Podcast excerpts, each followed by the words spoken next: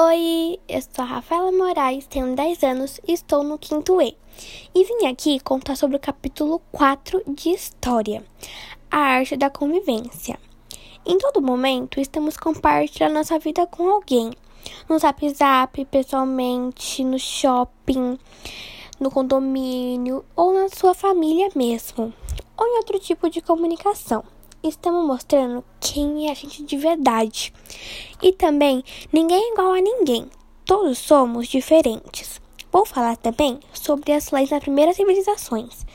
Desde as primeiras civilizações na antiga Mesopotâmia já existiam as regras de comportamento em cada cultura e povo. E por último, vou falar sobre as leis no mundo contemporâneo.